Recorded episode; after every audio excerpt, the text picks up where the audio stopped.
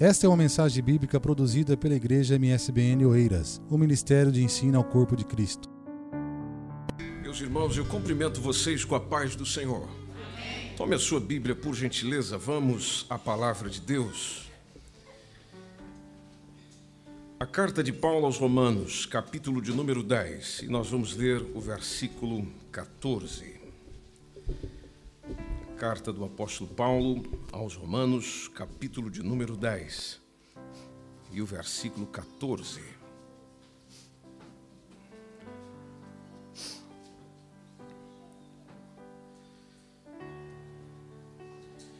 É conhecidíssimo de todos nós.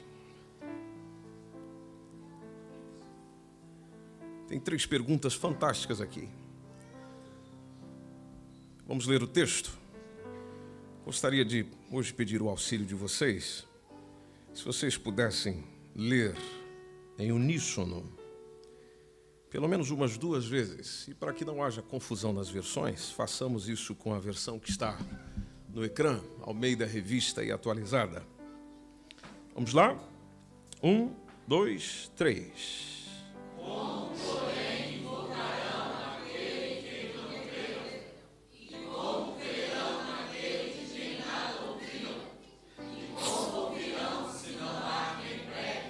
Pode ser mais uma vez, meus irmãos, por favor?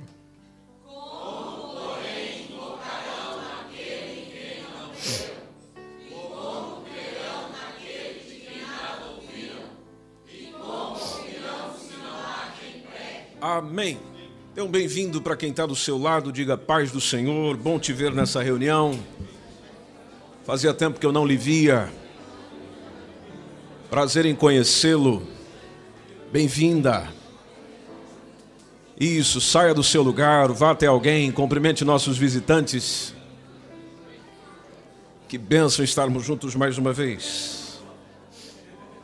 Glória ao Senhor, glória ao Senhor. Glória ao Senhor. Bem-vindos. Bom ter vocês aqui, viu? Fantástico. Muito obrigado. Pode tomar seu assento, por gentileza.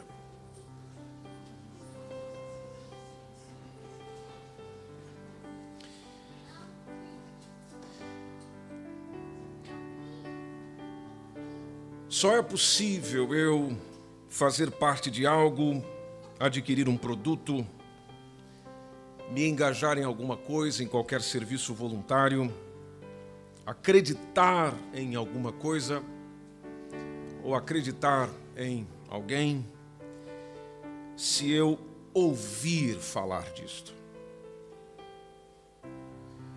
Se eu descobrir de alguma forma aquilo. E as formas de descobrir são diversas. Uma delas é vendo, outra é ouvindo. Os nossos sentidos é que despertam as nossas curiosidades. Eu preciso ter algum tipo de captação pelos sentidos. Se não houver algum tipo de captação, então naturalmente não haverá interesse. E às vezes o interesse surge devido a uma necessidade. Não porque tenhamos visto, não porque tenhamos ouvido, mas porque sentimos necessidade. Por sentir necessidade, é que nós vamos atrás daquilo que porventura poderá suprir a necessidade que eu tenho. Você não consegue vender o produto da sua empresa sem falar dele para alguém. Você não consegue disponibilizar aquilo que você comercializa se não expô-lo na vitrine. Ninguém se interessará pelo que você oferece se você não mostrar. É evidente isso. Na área comercial precisa-se disso. É por isso que as empresas e organizações investem milhões em marketing, em propaganda. Porque quem não é visto, já ouviram isso? Quem não é visto não é lembrado. Então, naturalmente, é necessário que, para ser lembrado e ser procurado, eu preciso ser visto. E esta, esse ser visto se aplica de diversas formas, como disse, com relação aos nossos sentidos. Interessante, empresas têm milhões de clientes, mas não deixam de investir em propaganda. E por que é que será que não deixam? Porque eles têm muitas pessoas que ainda não são os seus clientes. Por mais que seja uma empresa anunciada em todos os meios de comunicação, ela não chegou a todos. Você pode pegar qualquer empresa da nossa nação portuguesa e é capaz de uma pessoa ou outra, em alguma aldeia do nosso país, ainda não tem ouvido falar sobre ela. Ela ainda não viu a propaganda sobre aquilo. Ela ainda não assistiu alguma coisa sobre aquilo. Ela ainda não leu no jornal sobre aquilo. Ninguém conversou com ela no café sobre aquilo. Ela não sabe. Muitas pessoas são enganadas e ludibriadas porque não sabem. As pessoas padecem por falta de conhecimento. A falta de conhecimento, por gerar naturalmente, por ter uma ausência de informação, então não existe a formação porque o que se forma em mim depende do que me é informado. O tipo de informação que eu tenho determina aquilo que se forma em mim, aquilo que se forma no meu pensamento, aquilo que se informa no meu sentimento. Observe, se isso está em todas as áreas da vida, e um dos grandes problemas que nós temos todos os dias para as coisas não irem bem é justamente a falta de comunicação. Por que, que não seria a mesma coisa com o Evangelho? Por que, que não seria a mesma coisa quando se refere à proposta que Deus tem para as pessoas? Onde nada se ouve, naturalmente nada se crê, porque a crença está intimamente ligada aos nossos sentidos. Se a falta de informação gera confusão, então a falta de conhecimento e percepção do Evangelho também causa confusão no ser humano. Por isso a pergunta de Paulo é, é, é pertinente: como é que as pessoas vão invocar se elas não crerão? Como é que as pessoas vão crer se elas não ouviram? Mas como é que elas ouvirão se ninguém falar absolutamente nada? Como é que elas ouvirão, como é que elas crerão, como é que elas viverão se nós permanecermos em silêncio? Como é que elas vão entender se nós não explicamos? Porque tem gente que ainda não conseguiu entender o Evangelho porque nós não temos condições de explicá-lo. Um grande exemplo que nós encontramos na Bíblia está em Atos, capítulo de número 8, e é importante você acompanhar isso na sua Bíblia. Atos capítulo de número 8 conta a história de Filipe com um eunuco, um homem muito importante que compunha o governo de uma rainha etíope, Candace. Inclusive o evangelho entrou na África por meio deste homem. E se você observar no capítulo de número 8, diz que um anjo do Senhor é que falou a Filipe. Felipe, você faz o seguinte: você se apronta, vai em direção ao sul, pelo caminho deserto que desce de Jerusalém até Gaza. Veja que ele foi preciso na informação. E o Felipe, como era obediente ao Senhor, diz o verso 27 que ele se levantou, ele se aprontou e foi para o caminho. Lá no caminho, conforme diz o texto, ele encontrou com um eunuco, etíope, um alto oficial. Esse alto oficial era um administrador de todos os tesouros de Candace, que era a rainha da Etiópia. E esse homem, ele viera a Jerusalém para adorar ao Senhor. Veja que propósito maravilhoso. Mas diz o versículo 28 que ele retornando para casa, sentado na sua carruagem, ele ia lendo um livro, que era o livro do profeta Isaías. E, e aconteceu que daí o Espírito falou a Filipe: se aproxime e acompanhe essa carruagem. Então Felipe correu para a carruagem, ouviu o homem lendo o profeta Isaías, e, e, e o que me chama a atenção é a pergunta de Filipe para o Senhor, dizendo: Compreendes o que estás lendo? Outras versões dizem: O Senhor entende o que estás lendo? Estás a entender alguma coisa disso tudo? E a resposta do eunuco também é interessante. Como é que eu vou compreender? Como é que eu vou entender a não ser que alguém me explique. Da mesma forma acontece nos nossos dias, minha gente. Como é que eu vou entender Deus se ninguém me explicar? Aí eu sei que você já lembrou da música. Mas, pastor, ninguém explica Deus. Ninguém explica os detalhes dele, mas não quer dizer que seja impossível falar dele. Como é que eu vou entender Jesus Cristo e o Evangelho se ninguém me explica? E tem explicações verbais que não são entendidas, mas todos entendem explicações práticas. Você pode chegar e expor a teoria para alguém. Talvez nem todos entendam. Mas todos, desde o menor até o maior, vão perceber a aplicação prática daquilo que se diz. É o que nós fazemos com as pessoas. Nós tentamos dizer por palavras, elas não percebem. Então tentamos dizer por ações. Dizemos, olha, deixa eu te mostrar assim, ó. Por exemplo, no exemplo prático nós explicamos a teoria. Então, é possível explicá-lo.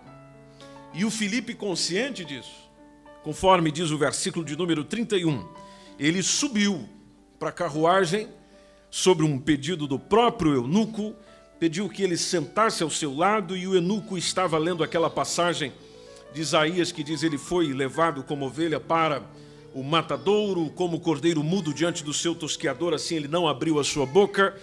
Ah, o texto continua: em sua humilhação a justiça lhe foi negada. Ah, aí tem a, a continuação do texto que diz: Quem poderá contar a respeito do descendente dele? É, uma vez que a sua vida na terra foi tirada, aí o eunuco naturalmente perguntou.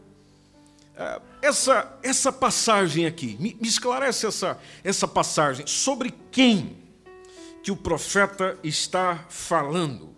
De si mesmo? ou ele está a falar de algum outro? Aí o Filipe, interessante o versículo 35. Versículo 35 diz que o Filipe tomando o quê? Tomando o quê? O seu conhecimento? A sua ideia? Você viu Filipe dizendo no texto: Olha, eu acho Sabe, rapaz, eu nunca pensei sobre isso, mas espera aí, deixa, deixa eu ligar para o Pedro. Talvez o Pedro pode ah, explicar isso. De, deixa eu ligar para o pastor lá de, de, de, de Jerusalém, o, o, Tiago, ele era irmão eh, de Jesus, talvez ele... Ah, o Paulo, Paulo deve saber esse tipo de coisa. Sendo que se for pela sequência aqui, o Paulo nem estava convertido nessa hora. Ele não fez nada disso. O texto é claríssimo em dizer que começando de onde, minha gente? Começando com aquela passagem da Escritura. Aí eu pergunto para você: o indivíduo tem que conhecer ou não tem? Tem que saber de Bíblia ou não tem? E como é que está o teu conhecimento bíblico?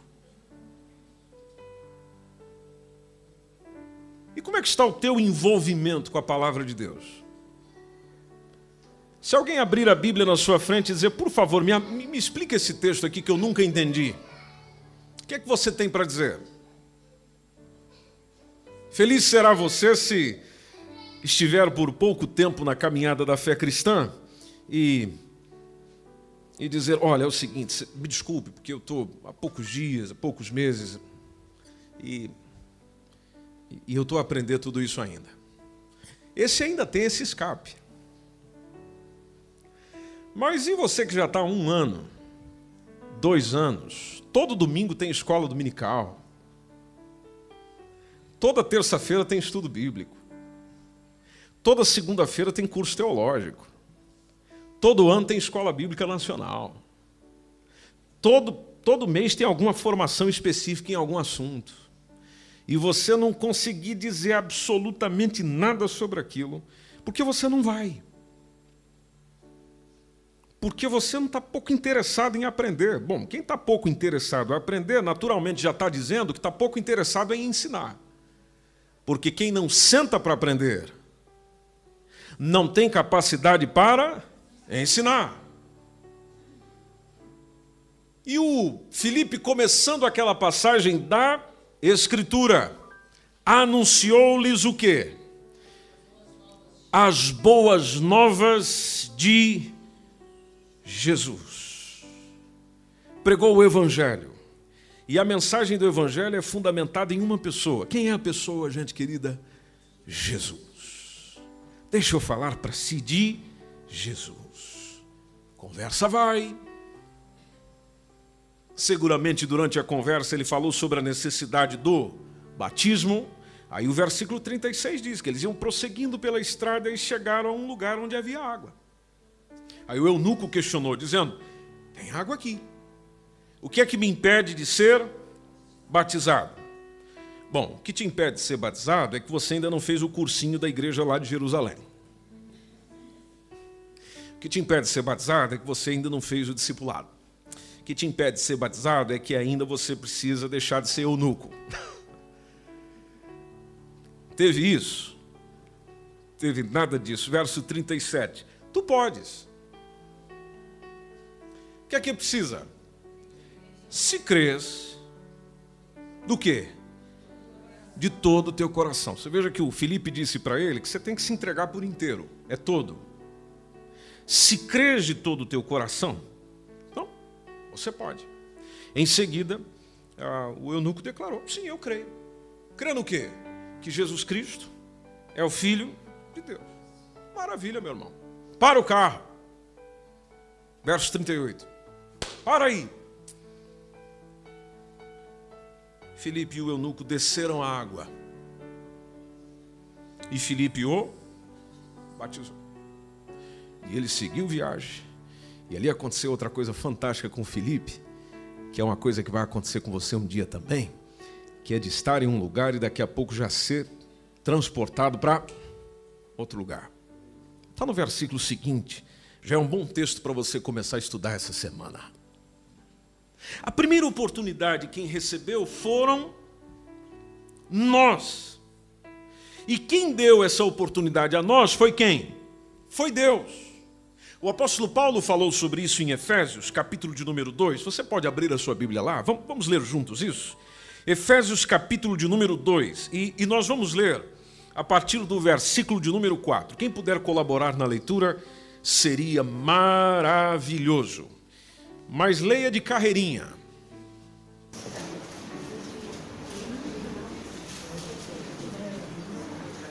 Mas Deus, sendo rico em misericórdia, por causa do grande amor com que nos amou. Deus é rico em quê?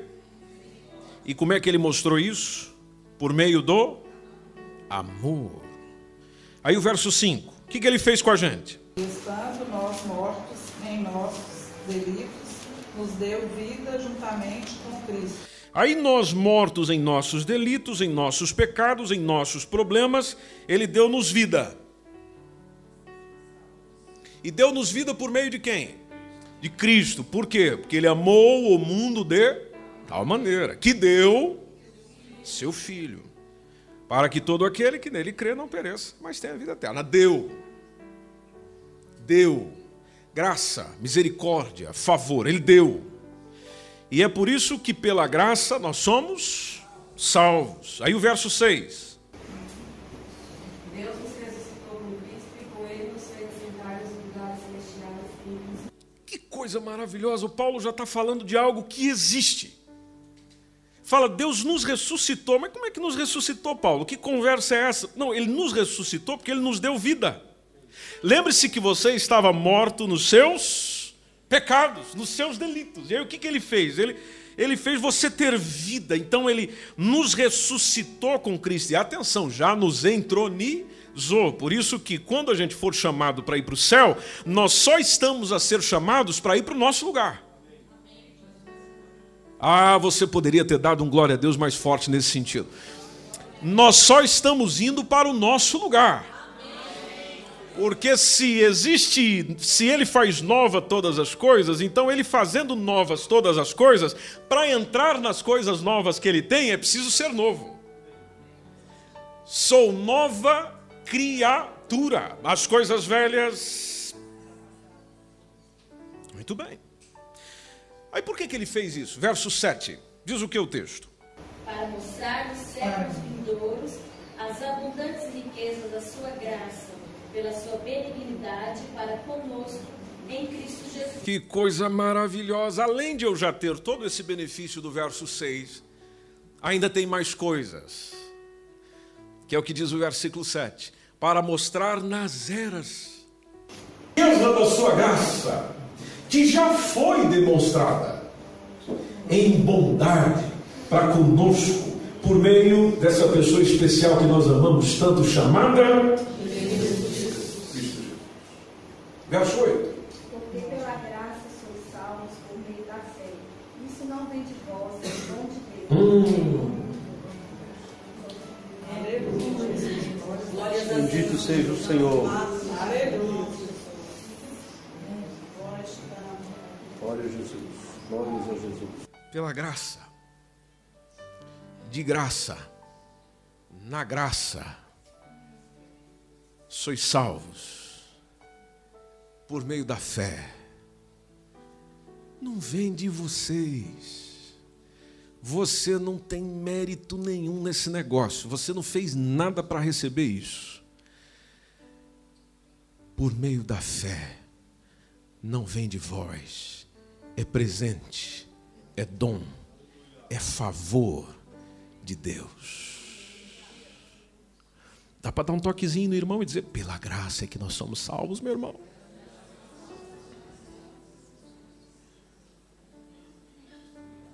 Não, mas eu ouvi dizer desde criança de que se eu fizer boas obras, então já está tudo garantido. Hum, hum. Verso 9. Já começa dizendo o quê? Não de obras, para que ninguém se glorie. Porque nas obras eu me. Já, já percebeu a, o pronome? Na, na, nas minhas obras, eu. Eu. Eu fiz. Eu sou. Eu. Aí o Jesus Cristo já saiu de cena. Então não foi, não é e não será pelas obras, justamente para que ninguém se glorie, para que a pessoa não tenha orgulho nenhum. Ah, mas eu sou filho de Deus. Bom, verso 10. O verso 10 diz que nós somos feitura dele, criação dele. Que foi realizada em quem, minha gente? Em Cristo Jesus. Para quê? Para fazermos boas obras. Ou seja, então nós praticamos boas obras porque somos salvos. E não é que somos salvos por praticarmos boas obras. Pegou aí, meu irmão? Amém? É que tem gente olhando com olho grande aí para mim que eu não sei se está tá, tá, tá entendendo o negócio. Ah, vou, vou, vou, repetir. Ah, nós praticamos boas obras porque somos salvos. E não é que somos salvos porque praticamos boas obras. O Evangelho é claríssimo nisso. Por isso que o texto diz: somos criação de Deus, realizada em Cristo Jesus, para fazermos as boas obras. E atenção, as boas obras não é coisa instantânea do momento onde ninguém pensou sobre isso. Não. As quais Deus preparou de quanto tempo? de antemão, preparou, ou seja, no passado, para que nós praticássemos hoje. Ou seja, então, se você faz boas obras, ah, não faz nada mais, nada menos do que a sua obrigação. Se é que você é um salvo em Cristo Jesus. Mas atenção, veja no verso 11, vamos, vamos até o versículo 11, mesmo capítulo. Aí vem um, um, o Paulo aqui chamando a gente para lembrança, dizendo: gente, lembrem-se, lembrem-se, olha lá, lembrem-se, porque tem muita coisa que a gente vai esquecendo. Lembrem-se que anteriormente vocês eram gentios por natureza, por nascimento, chamados incircuncisão, por aqueles que se chamam circuncisão, ou seja, chamados gentios pelos judeus. Essa circuncisão que eles consideram ser tão importante, tão preciosa, era feita no corpo por mãos humanas e por causa disso, verso 12, vocês estavam naquela época sem Cristo, naquela época vocês estavam lixados porque estavam separados da comunidade de Israel, não tinha aliança de Deus com vocês, não tinha aliança da promessa com vocês, vocês eram estranhos a essas alianças da promessa, vocês eram um povo que vivia sem esperança, vocês eram um povo que viviam sem Deus no mundo a boa notícia que vai levantando a estima está no verso 13. Todavia, agora, é aquela ideia do que vejo que você agora, o que você é agora, e lembre-se daquilo que você era. Portanto, agora, em Cristo Jesus, vocês que estavam longe, o que, que aconteceu com vocês? Foram aproximados. Bom, eh, para aproximar teve que acontecer alguma coisa. Ok? Para estar mais juntinho de Deus teve que acontecer alguma coisa. Que coisa que aconteceu? Lembre-se do sangue de Cristo vertido na cruz do Calvário. É por isso que, enquanto o sangue era vertido e quando foi derramado tudo, dizendo o nosso Senhor está consumado, o, o véu do templo se rasga de alto a baixo, o acesso se torna livre, completo, direto a Deus. Então, Paulo diz: é, é, fostes aproximados mediante esse sangue. Então, o que, que ele assume para mim? Verso 14. Por isso que ele é o que? A nossa que, que ele é a nossa paz? Porque ele provocou paz entre eu e Deus. Paz entre eu e Deus. E não é só paz entre. Ele colocou a paz em Deus e me trouxe a paz de Deus. Tudo fruto e resultado da paz com Deus. Parece que a gente está tendo aula de português aqui hoje, né? A paz em Deus, ok? Vamos caminhando devagarzinho aqui para nós estar tá junto nessa mensagem aqui, senão vocês saem sem entender nada. É a paz em Deus, da qual eu recebi a paz de Deus, que foi proporcionada pela paz que eu tenho com Deus, por ter sido justificado diante de Deus pelo sangue de Jesus Cristo vertido na cruz do Calvário. Então ele é a nossa paz. Aí aquela confusão, é circuncidado, não é circuncidado, é gentil, é judeu, é bárbaro, é cita, é livre. É, vamos trazer para os nossos dias, é português, é brasileiro, é, é espanhol, é francês, tudo isso caiu. O que, que ele fez? Aí o verso 15. De todos, ou de ambos os povos, porque ali ele fala de dois, mas de ambos os povos ele fez um só. É isso? Então vamos voltar no 14. Obrigado. Vamos voltar no 14. Ele a nossa paz, de ambos os povos fez um só. Aí ele, como diz no texto, e destruiu a barreira. Aquele muro de inimizade. Que que nos trazia o muro de inimizade?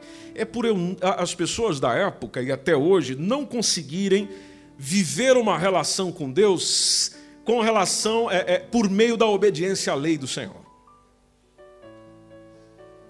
Não matarás, não adulterarás, não furtarás, não, não, não. Só que as pessoas conseguiam cumprir esse conjunto de nãos? Não. E por que é que não conseguiam? Porque não tinham força para isso. Lembre-se que o Espírito Santo foi derramado sobre todos mesmo a partir de quando? A partir do dia de Pentecostes. Atos, capítulo 2. A partir dali, o Espírito Santo foi derramado na moçada e eles conseguiram ter condições de confrontar com o pecado de uma maneira mais direta. Mas o que, que Jesus fez lá na cruz do Calvário? Vamos voltar no texto, verso 15. Agora sim, o verso 15. Ele anulou em seu corpo. Veja que tudo passou por ele, por isso que tudo acontece por meio dele. Amém? Tudo passou por ele, por isso que tudo acontece por meio dele. Porque para ele, porque por ele, para ele, são o quê? São todas as coisas. Então, pelo seu corpo, a lei dos mandamentos expressa em ordenanças. Lembra daquela lista de ordenanças? 613 preceitos da lei, como dizem os estudiosos. 613.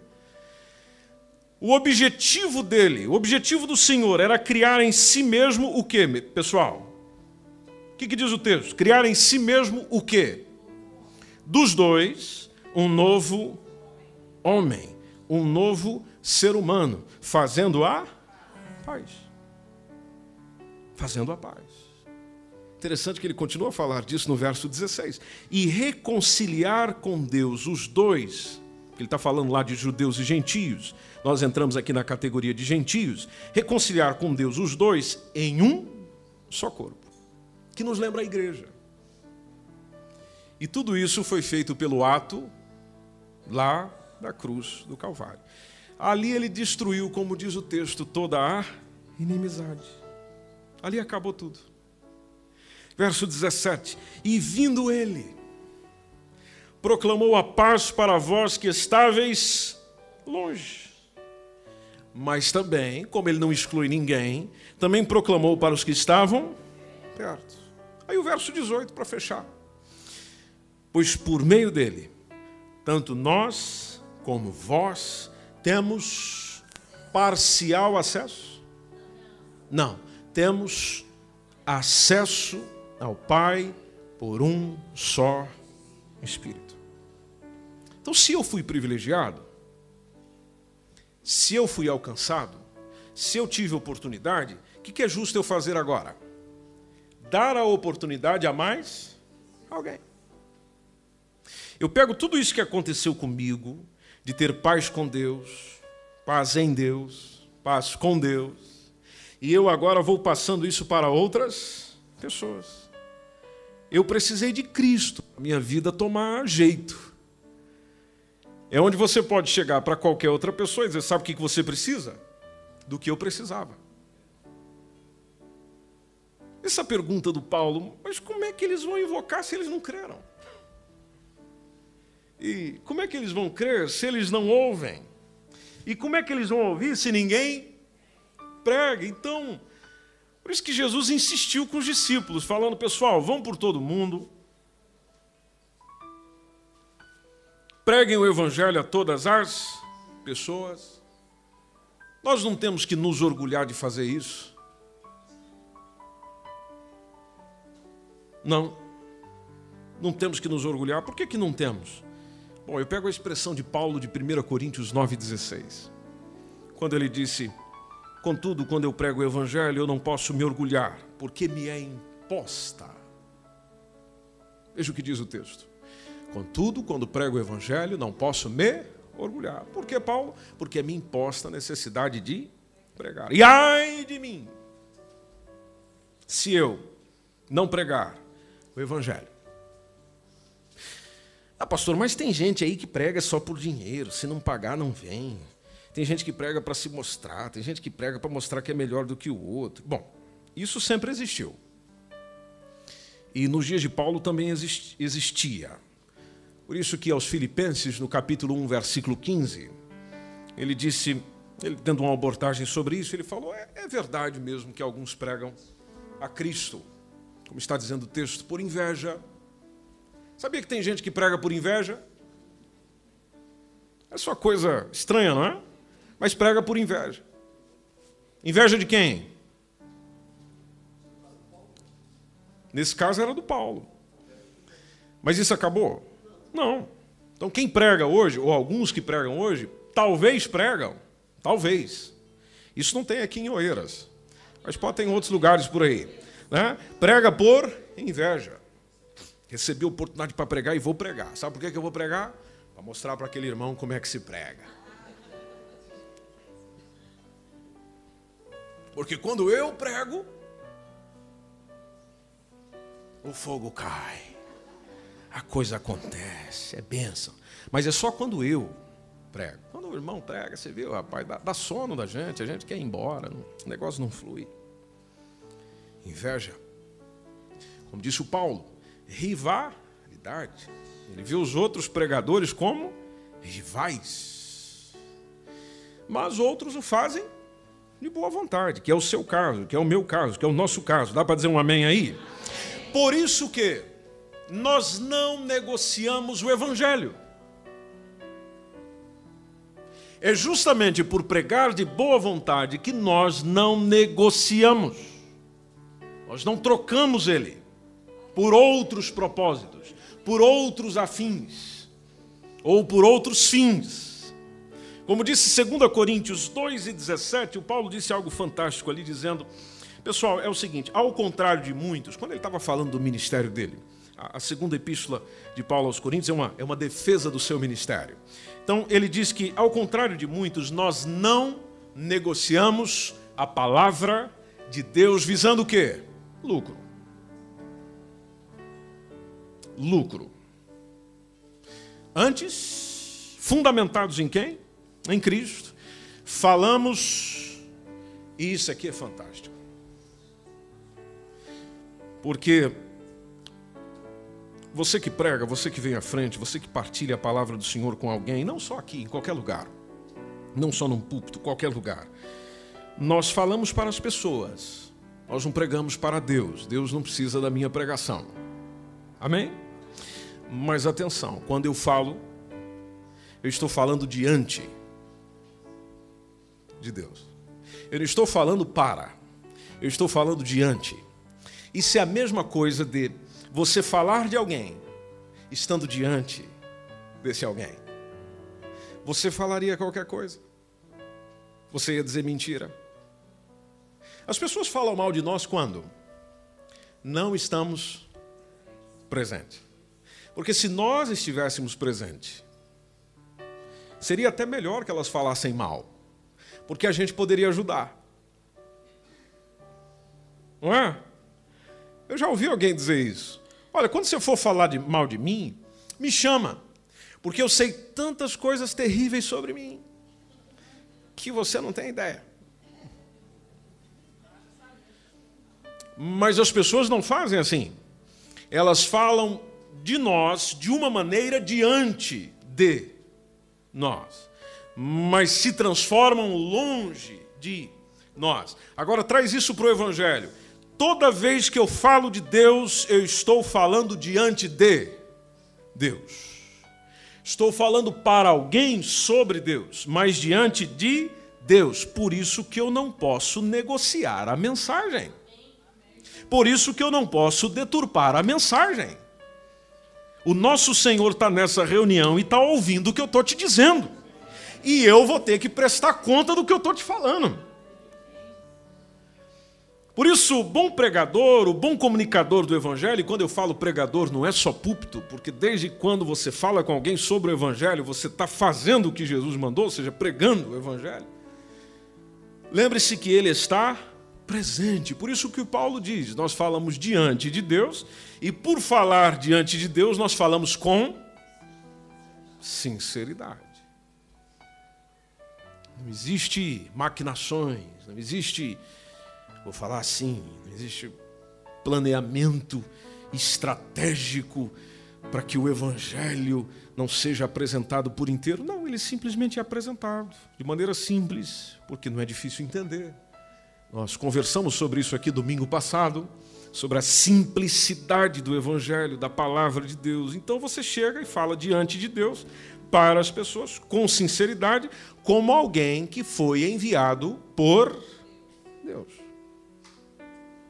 Se eu fui enviado por alguém com uma mensagem, então eu preciso ser fiel à mensagem que me foi dada. Então, se você utilizar na sua Bíblia o, o João 20, 31,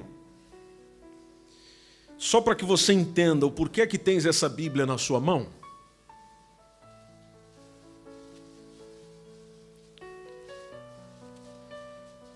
Vai ser fantástico.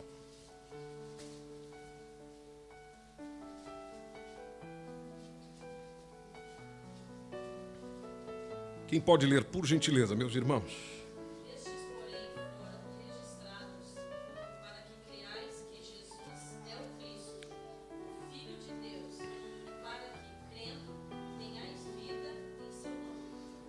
A igreja existe para anunciar que Jesus Cristo é o Filho de Deus e que por meio dele é possível ter vida com e em Deus. Porque ele veio para que nós tenhamos vida e vida com abundância. Mas lá está, como é que eles vão crer se eles não ouvem? E se eles não ouvem, às vezes é porque ninguém diz. Como ouvirão se não há quem pregue?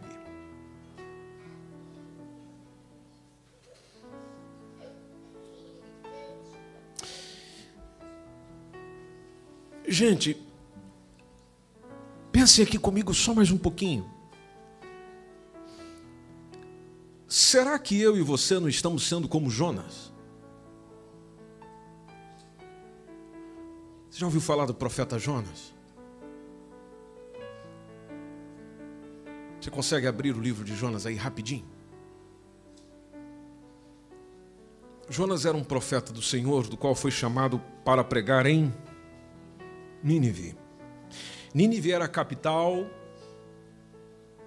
do reino.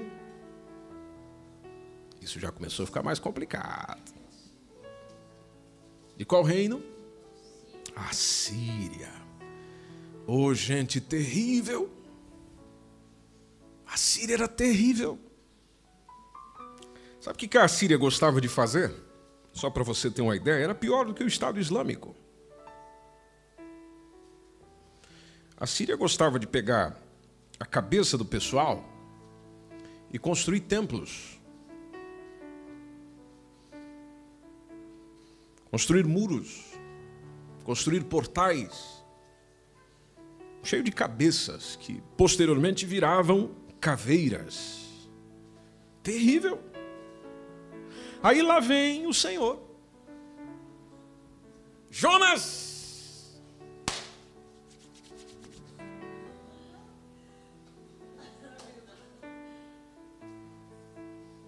Sim, Senhor.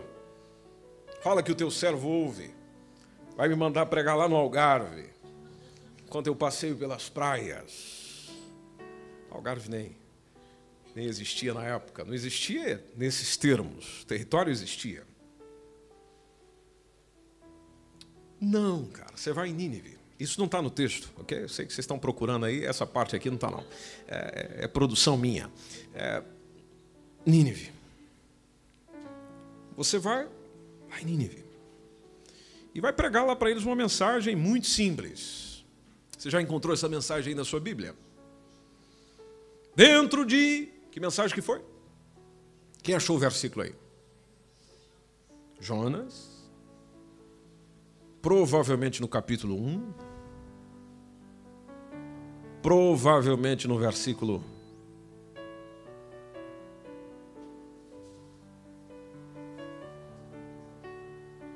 Dois. Quem disse? Dispõe-te, vai à grande cidade de Nínive Olha só. e clama contra ela, porque a sua malícia subiu até a mim. Vamos em frente. Mas Jonas se dispôs, mas para fugir da presença do Senhor, Hum. para Tarsis. E tendo descido a Jope, achou um navio que ia para Tarsis, e pegou, pois, a sua passagem e embarcou nele, para ir com eles para Tarsis, para longe da presença do Senhor. O que o Jonas fez é o que eu e você fazemos quando passamos, passamos perto de alguém ou estamos com alguém e nós ouvimos assim algo dentro de nós dizer, fala de mim para ela, e a gente pega e vai para o outro lado.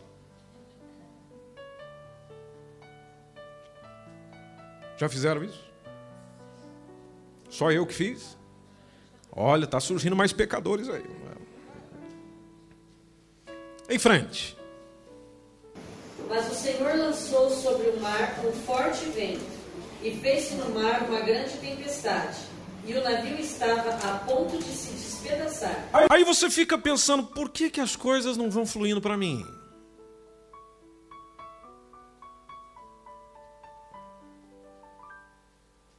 Por que, que o meu barquinho? A gente até canta aquela música. O vento balançou, meu barco em alto mar. Aí a gente pensa que é o diabo que está balançando o barquinho. Não, é é Deus que colocou o negócio para chacoalhar mesmo. Seu desobediente. Seu desobediente. Aí diz o verso 5. Então, Sim, sim. então os marinheiros, cheios de medo, chamavam cada um ao seu Deus e lançavam ao mar a carga que estava no navio. Que é- é o que está acontecendo com as pessoas ao nosso redor. Como eu e você não falamos nada, então elas começam a clamar para os seus deuses. E pelos seus deuses não responderem, até porque eles não existem, pelo menos aqueles que os podem salvar, eles começam a jogar fora coisas da sua vida, felicidade, paz, gozo, alegria, para ter alívio.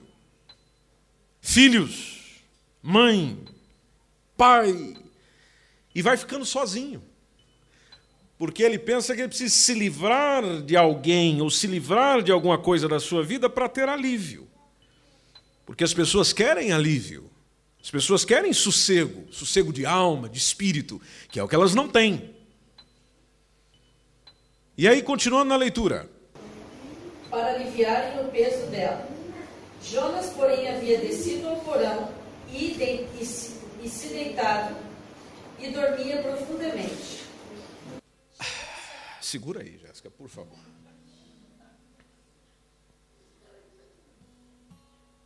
Eu não estou dormindo, não. Vendo a minha família virar um caos. E para onde eu vou? Pegando a linguagem aqui de Jonas, vou para o porão do navio. Dormir. As pessoas do meu trabalho estão perdidas espiritualmente. Para onde eu vou? Eu vou para o porão do navio dormir. As pessoas ao meu redor estão sofrendo e precisando de uma palavra de esperança e de salvação. Para onde eu vou? Dormir.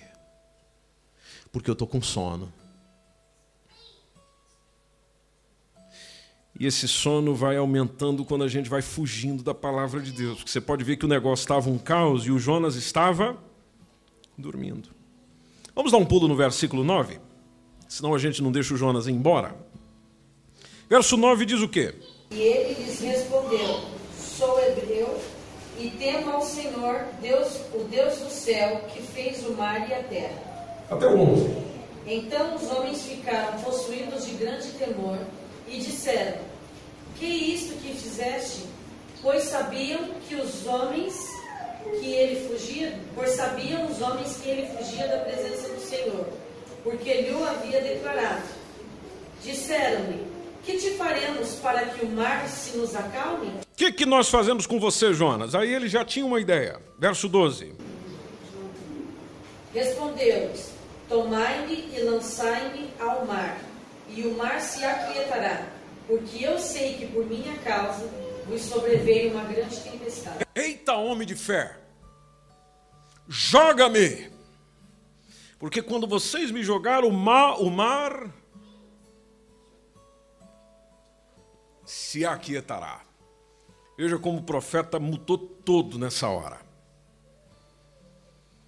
E o verso 15 diz que pegaram, lançaram Jonas ao mar enfurecido, e realmente aconteceu isso. Se aquietou. Aí, ao verem isso, quem é que se converteu? Os homens que estavam no navio. Ao verem isso, adoraram a quem dessa vez? Ao Senhor. De que maneira? Com temor. Como diz ali, oferecendo-lhe sacrifícios e ainda fazendo votos ao Senhor. Interessante, o homem até fugindo ainda converteu gente. Aí ele foi e pregou em Nínive. Pregou. A história dele é maravilhosa. É um livro fantástico para você estudar e ver essa semana. Aí, se a gente for lá no capítulo 3, entre o verso 5 e o verso 9, rapidinho, nós vemos o, o relato dos ninivitas, depois que ele pregou a mensagem, uma mensagem que está exposta no capítulo 2 dentro de 40 dias. Se eles não se arrependerem, Deus destruiria a cidade. Então os ninivitas creram em Deus, conforme diz o capítulo 3 e verso 5. Aí eles combinaram um jejum geral, todo mundo, desde os mais ricos até os mais simples e pobres, se vestiram com uma roupa ah, feita de, de, um pano grosseiro, como se diz na, na, nas versões bíblicas, pano de saco, a fim de demonstrar, demonstração pública demonstração pública daquilo que eles estavam reconhecendo, que eram os seus pecados e que estavam arrependidos. Arrependidos. Mas isso só foi possível porque alguém foi lá e pregou. Pregou. Por isso, gente, meus irmãos, minhas irmãs, a fé precisa acontecer na vida de quem ouve para que produza alguma coisa, mas ela precisa acontecer em primeiro lugar na vida de quem prega, de quem anuncia, de quem fala. E a sua fé é revelada na obediência. Se o nosso Senhor Jesus disse para mim e para você: vão e falem, vão e falem. Então o que, que eu faço? Eu vou e falo. Ah, mas eu já falei, eu estou há 10 anos falando com o indivíduo. Sim, mas o falar não está restrito àquilo que você diz com seus lábios. Não é por muito falar que você é ouvido. Tem coisas que você vai ser melhor percebido se você viver, praticar, ou seja, mostre Deus para as pessoas, mostre Deus para as pessoas, mostre o que Deus faz na vida de alguém que o tem. Ou isso não é o suficiente?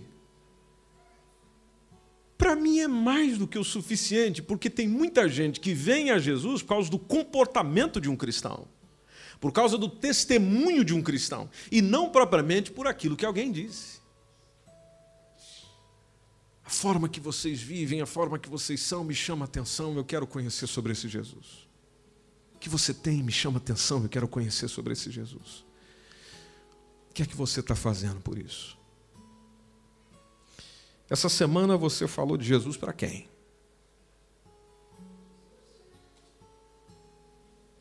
A semana que encerrou ontem.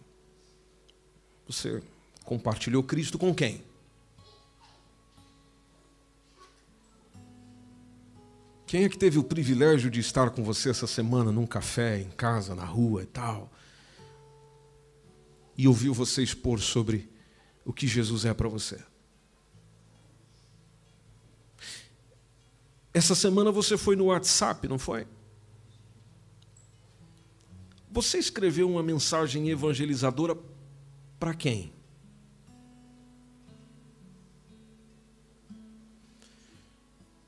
Você nessa semana foi ver as atualizações do Face, não é? Escreveu para alguém sobre Cristo, sobre o Evangelho, sobre as boas novas da salvação. Não, pastor, já não tem mais esse negócio de Face, agora é só Instagram. Pois é, no Instagram, você colocou uma foto legal com uma mensagem sobre o Evangelho ali. Ou a foto com a própria mensagem. Você fez isso? Você fez isso? Como é que eles vão crer se ninguém falar nada? Como é que eles vão saber se ninguém dizer?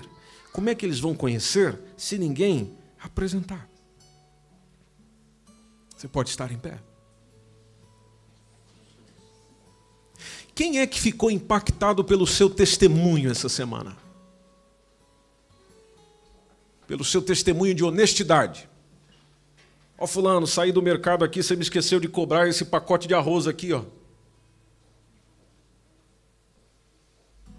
Olha, isso aqui não é meu não, isso aqui Alguém foi impactado essa semana pela sua honestidade? Pela sua verdade? Pelo que você é em Cristo? Ou as pessoas foram escandalizadas pelo seu comportamento? Porque aquilo que você faz tem maior significado do que aquilo que você diz. É um culto de missões. E nós já oramos por missionários, por igrejas, por pessoas. Mas eu preciso refletir o que é que eu estou a fazer com a missão que o Senhor me confiou. Estou como Jonas? Ou estou como Felipe? Aquele que ouve um comando do Senhor dizendo: vai até ali, aquele lugar e, e fica lá. Vai acontecer alguma coisa ali. Olha, partilha isso com essa pessoa. Olha, faça isso. Que às vezes quando Deus comunica o nosso coração de fazermos alguma coisa, é, é para impactar a vida de alguém, é para abençoar a vida de alguém. Tudo isso são meios das quais você desenvolve a sua missão. Tudo isso são meios das quais você desenvolve a missão. São meios das quais você desenvolve a missão. Você não converte ninguém, viu?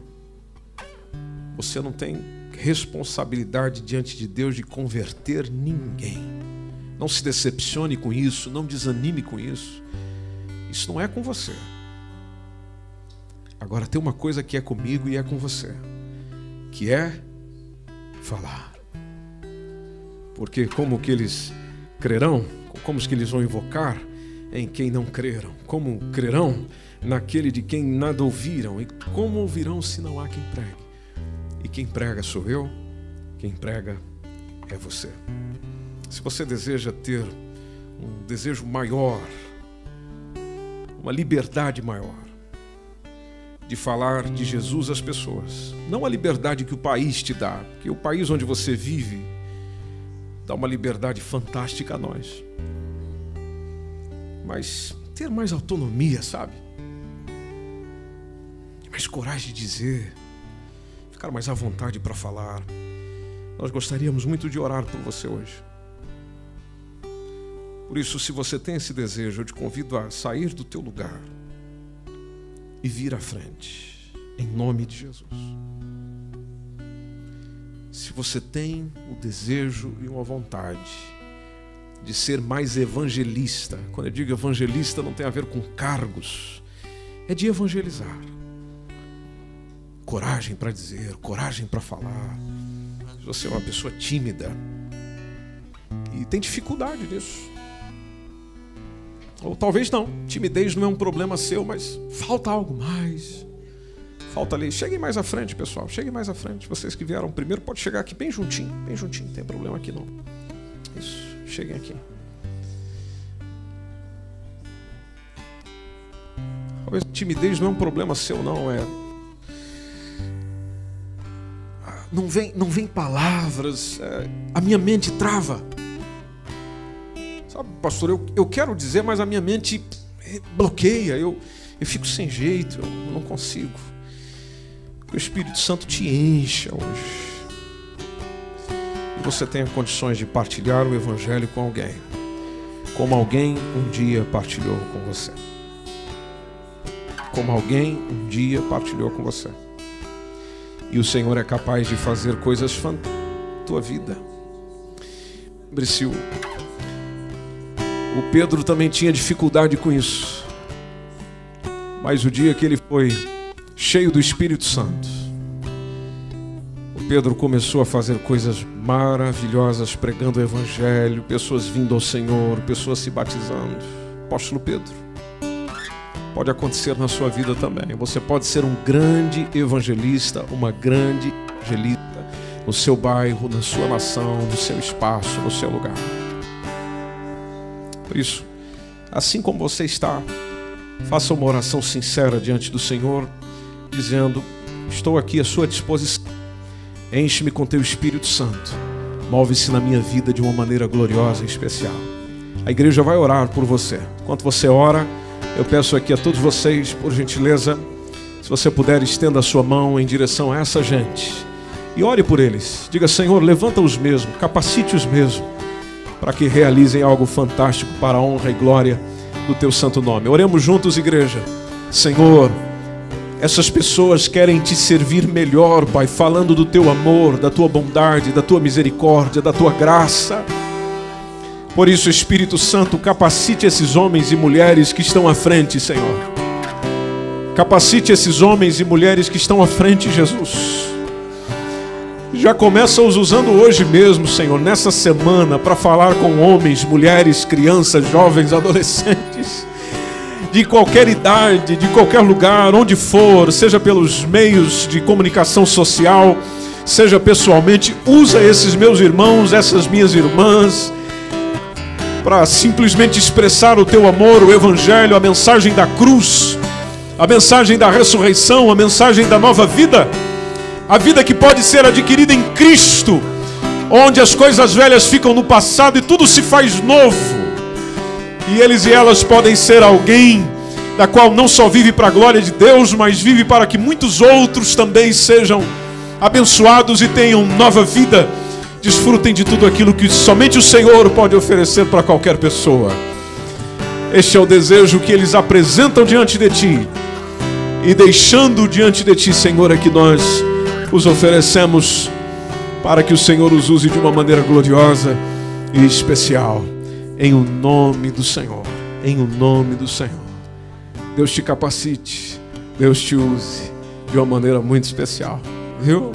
Deus os use de uma maneira muito especial. Vamos aplaudir ao Senhor pela vida dos nossos irmãos. Este foi mais um podcast MSBN Oeiras. Nos acompanhe pelas redes sociais, Facebook, Instagram e também pelo nosso canal no YouTube ou acesse o nosso site www.msbnportugal.com.